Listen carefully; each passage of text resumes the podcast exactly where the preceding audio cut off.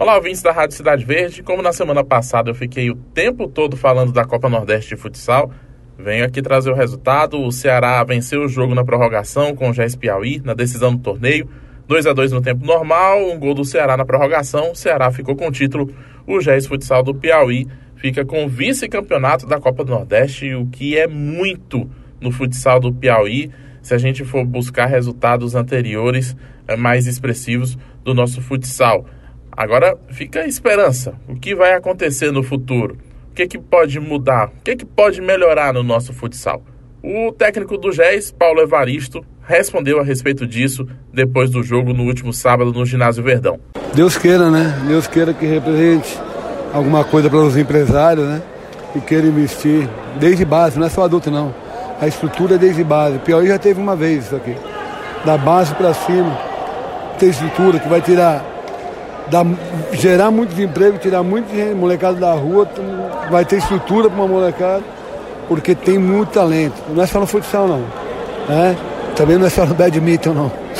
Tem handebol, tem voleibol, tem atletismo, né? Tem muita coisa. De futsal, cara, tem muitos bons jogadores aqui.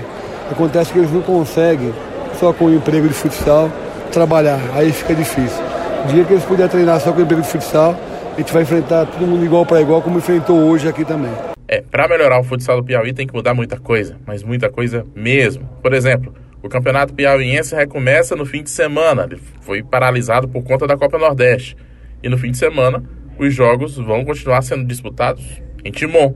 Os nossos jogadores vão continuar trabalhando durante o dia para treinar de noite. E o mais importante, os apoios vão continuar sendo de abnegados que amam o futsal é preciso investimento sério e apoio da, do setor público, não só para o futsal, mas para todas as modalidades, e da iniciativa privada, que precisa até dar uma acordada, viu?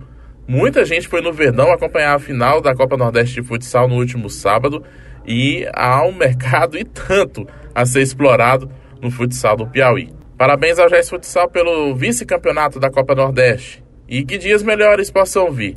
Essa é a nossa torcida. Um abraço para os ouvintes e até a próxima.